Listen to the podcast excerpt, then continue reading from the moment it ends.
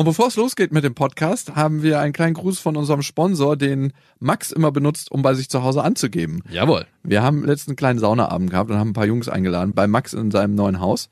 Und Max hat einfach seine Sachen von Koro ausgepackt und so einen dicken Max gemacht, so eine Schublade aufgeschoben. Hier, probier mal hiervon, hiervon wirst du süchtig. Und Guck dann mal hab ich hier vor den Erdbeeren und guck mal, was ich ganz neu habe, die Pfirsiche.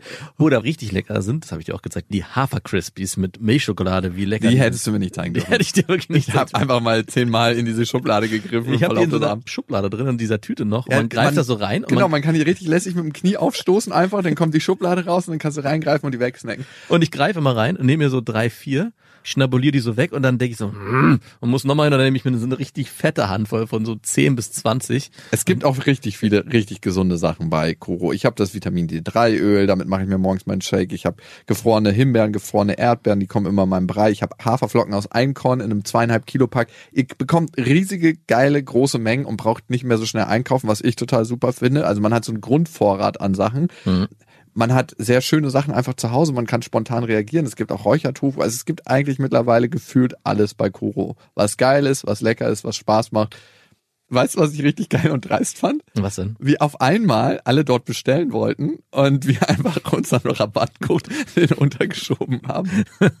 Und dieser lautet beste Freundinnen und den findet ihr auf corodrogerie.de und dort bekommt ihr 5% Rabatt auf die Produkte von Coro.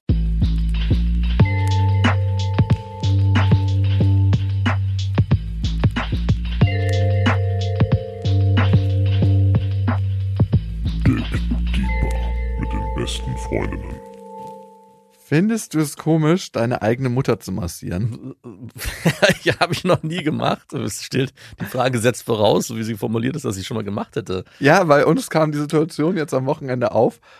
Meine Mutter sagt mir manchmal, dass sie so verspannt ist und dann möchte sie eine Nackenmassage, was ja auch nicht so wild ist, ne? Okay, Kopf- Nackenmassage heißt, die ist angezogen, sitzt vor dir und du massierst ihr den Nacken. Nee, nee, sie ist schon oben oberkörperfrei, weil sonst die BH-Träger stören. Und liegt auf dem Bett. Und du nee, nee, sitzt sie auf ihr sitzt drauf. dann und lehnt sich so an.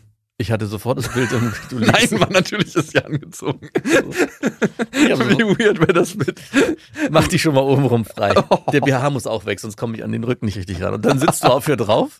Bist du dabei auch nackt oder so halbnackt wenigstens? Nein, jetzt komm, lass uns. Weil es sonst zu warm wird. Ich ziehe mich schon mal aus, es wird mir sonst zu warm. Und ich meinte so, ja, okay, klar, kann ich machen. Und mein Vater meinte dann, es ist ja seine Ex-Traum, muss man sagen. Okay, dann massiere ich die Füße. Nein. Doch. Und dann habt ihr beide deine Mutter massiert. Es kam nicht dazu, weil ich zu müde wurde. Äh, Weißt du, was das ist? Das ist das perfekte Vorspiel für einen Dreier. Nein, aber ich habe mich dann gefragt, für uns ist das so normal, finden andere das komisch. ja. Jawohl, naja, Schulter massieren ist noch völlig in Ordnung. ja, wo hört es auf? Äh, Füße massieren? Ich meine, die Frau hat dich auf die Welt gebracht. Du hattest zu irgendeinem Zeitpunkt mal ihre Muschi um den Hals. Muss man auch sagen, ne? Man ist immer so, "Oh", aber intimer geht's ja nicht, ne? Das ist ja eigentlich noch intimer als Sex, bei jemandem die Muschi um den Hals haben. Du hast sie nicht nur gefistet, du hast sie geheadet. Ich hatte, ich hatte ihre Muschi als, als Halsband. Ich hatte sofort das Bild vor Augen, dass ich nackt auf dem Rücken meiner Mutter sitze und sie massiere. Und so ganz viel Öl verteilt hast. Das ja, hast so hat auch eine. Rolle gespielt, auf jeden Fall. Und da ich ja Nein. seh- eh nicht so gern massiere, hätte ich mir die Frage sofort beantwortet mit, ich massiere eh schon niemanden, warum soll ich dann meine Mutter massieren? Ja, aber stell dir mal vor, deine Mutter ist wahnsinnig verspannt und du wüsstest, du könntest ihr damit was Gutes Mm, tun. mm, mm, Würdest du ihr den Nacken mm. massieren? Mm, Den Nacken, ich würde so zwei, dreimal reingreifen und dann fragen, ob es gut ist. Und dann so ein Klatsch und dann ist besser. So auf dem Hinterkopf? So, nee, so. so auf die auf dem Schulterblatt. Ah ja, okay. Gut. Würdest du deinen Vater massieren? Klar, ohne Probleme. Nackt?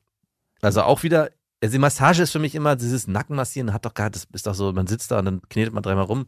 Also von der Massage verspreche ich mir oder verstehe ich, der eine liegt, der Rücken ist frei und man knetet den von oben bis unten zum Becken halt durch. Und dann auch so eine Dammmassage, ne? Nein, das, da hört es dann auf. Also okay. aber damit, Wo beim ganz- Steiß hört's auf. beim Steiß hört's auf. Aber damit man den ganzen Rücken gut bearbeiten kann. Nur dann bringt ja eine Massage was. Deswegen ich auch keine Lust auf Massagen habe, weil es so extrem viel Arbeit ist. Im Gegensatz zu einer, Warum du generell auf Sachen keine Lust hast, weil sie Arbeit bedeuten. So eine Nackenmassage ist so, ja, was, da drückt man zwei, dreimal rum und dann sagt der jene, hat jetzt irgendwie auch nicht so richtig was gebracht. genau.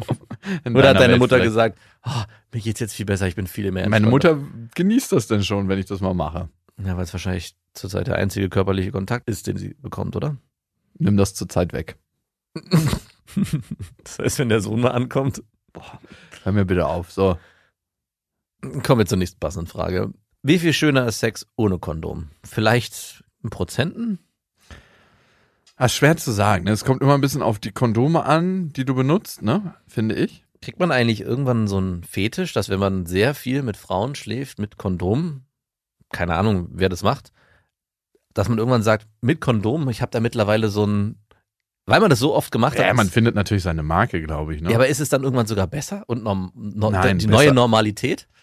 also ich finde, es ist normal. Also für mich ist es selbstverständlich, wenn ich mit einer Frau schlafe, dass ich ein Kondom benutze. Ja, wir reden ja jetzt nicht von selbstverständlich, sondern ich meine, ist es vielleicht schöner sogar, wenn man Nein. irgendwann sagt, oh, ich, Also- ohne Kondom komme ich nicht mehr. Kommt man Manche irgendwann machen so das in einer Beziehung sogar, weil sie zu schnell kommen, dass Ah. sie ein Kondom benutzen, damit sie nicht so schnell kommen. Es gibt ja auch da aus verschiedenen Communities spezielle Kondome, die auch extra dickwandig sind, aber ich frage mich immer, was bringt das? Da merke ich ja auch nicht mehr so viel.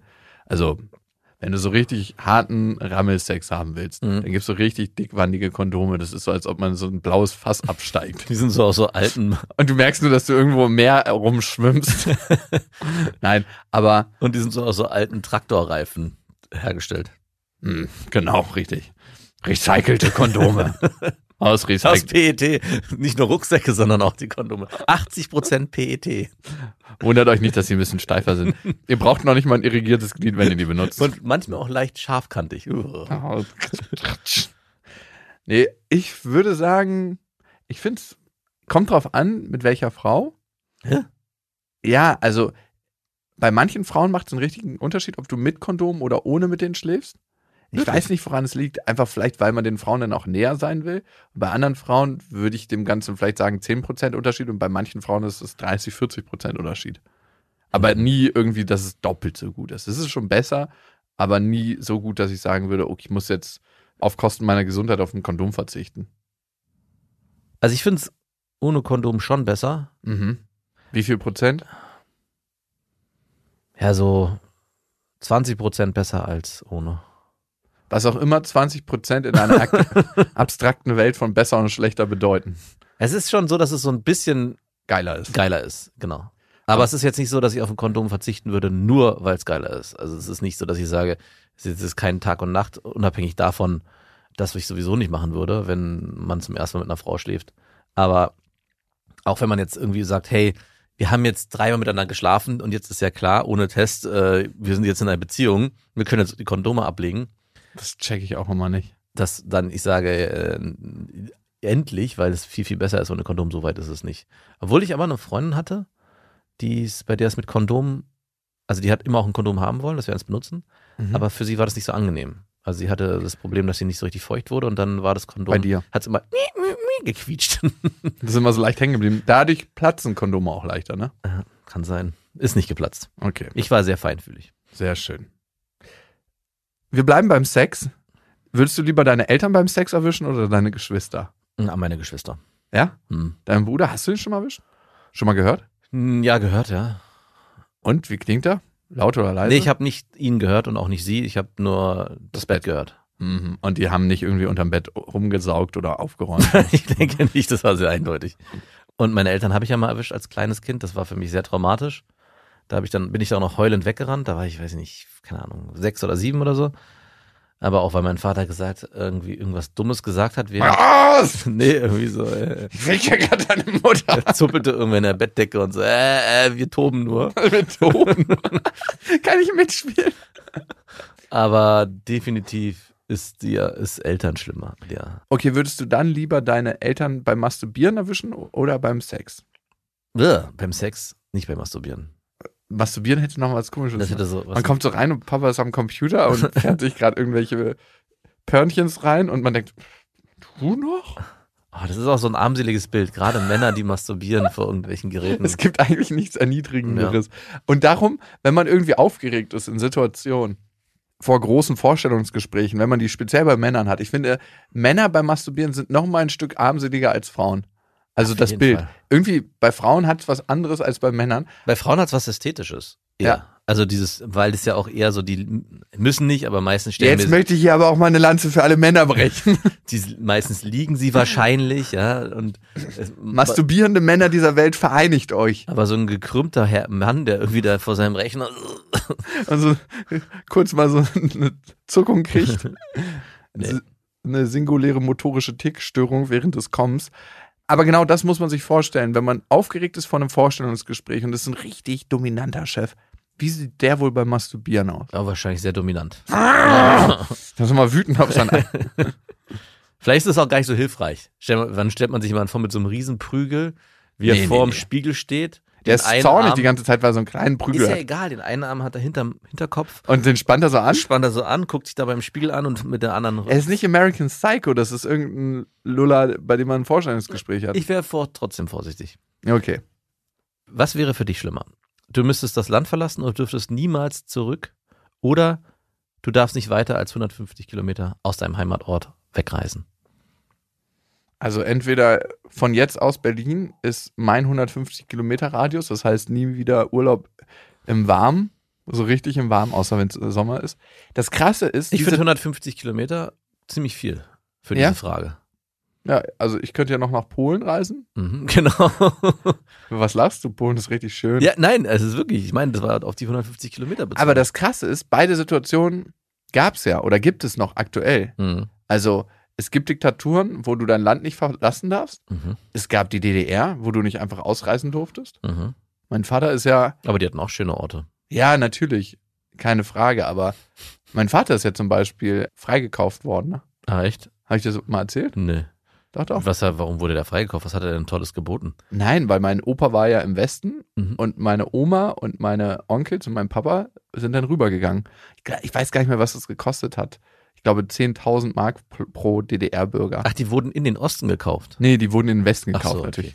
Denkst du, der Osten hat Geld für Leute Ich ausgegeben? dachte gerade, es wäre irgendwie, wir brauchen gute Arbeitskräfte, deswegen kaufen wir aus dem Westen Leute rein. Kinder, da weißt du noch gar nicht, wie die sich entwickeln. Nein, die wurden dann rausgekauft. Ah, okay. Also beide Situationen gab es schon. Ich glaube, weil ich relativ Berlin verbunden bin und hier natürlich auch meine Verwandten und Freunde und Familie besuchen wollen würde und das möchte ich dann nicht immer außerhalb machen. Ich möchte mich nicht fühlen wie Edward Snowden. Edward Snowden, gutes Beispiel dafür. Oh ja. Ich glaube, ich würde 150 Kilometer von meinem jetzigen Wohnort nehmen. Ich auch. Ich weiß aber, dass du die Frage vor fünf Jahren anders beantwortet hättest. Ich bin sesshaft geworden. Mit dieser Frage kann man herausfinden, ob man sesshaft ist. Ich finde 150 Kilometer, wie gesagt, auch sehr, sehr viel. 75? Ist auch noch zu viel. 50? Mhm, dann wird's schwierig. Weil bei 100, 100, äh, 25? dann wird's richtig übel. Weil so 150, da kannst du ja noch so viel Naherholungsgebiet abgreifen. Sorry, ich kann leider dich nicht besuchen kommen am Stadtrand von Berlin. ich habe meinen 25 Kilometer Radius dann überschritten. Aber so 25 oder 50, da wird schon ein bisschen schwieriger. Das ist ja nicht mal eine gute, ist ja gerade mal eine gute Radtour, ey. Puh, ja, 25? Da fühlst du dich schon komisch. Mhm. Fünf? Vier? Da, äh, ich, die Frage ist, wo wäre die Schmerzgrenze, ne? Ja, wo wäre die Schmerzgrenze? Ich glaube, bei mir Die wäre eigenen so, vier Wände wären schon plus Garten wären. Natürlich, nein, ab wann würdest du sagen, nie wieder mein Heimatort? Ja, ja, ich weiß. Also da würde ich sagen, wahrscheinlich so ab 70, 80 Kilometer Mhm. würde es bei mir kippen. Okay, die nächste Frage. Es gibt vier Phasen des Lachens, ne?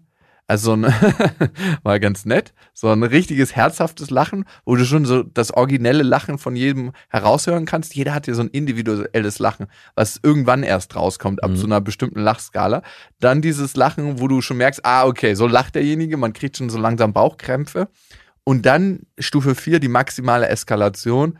Es ist mir egal, wie ich dabei aussehe, weil ich überhaupt gar keine Kontrolle mehr habe. So Orgasmuslachen. Mhm. Ich habe maximale Bauchkrämpfe, ich spucke und sabbere vielleicht auch noch dabei.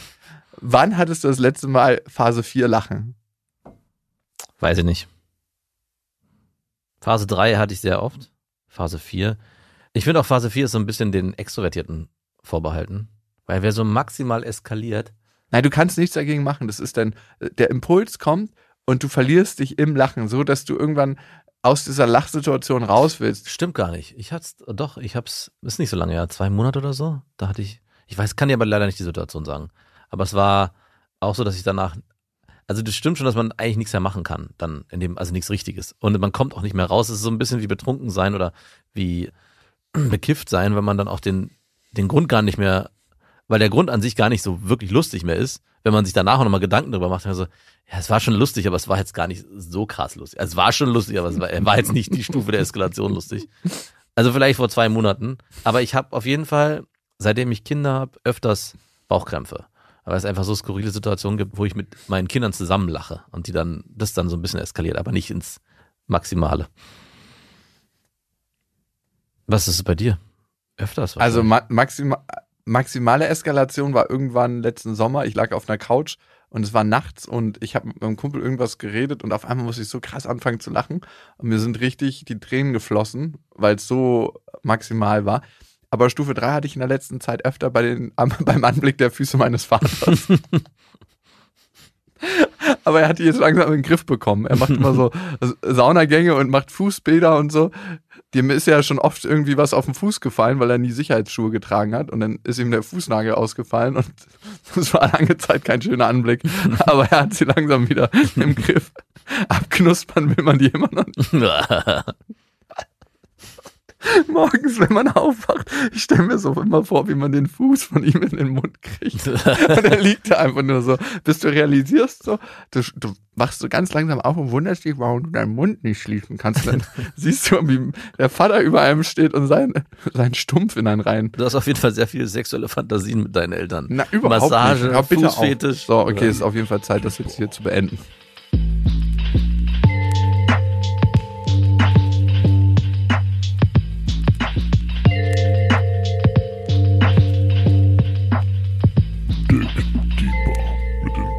point of poisonous.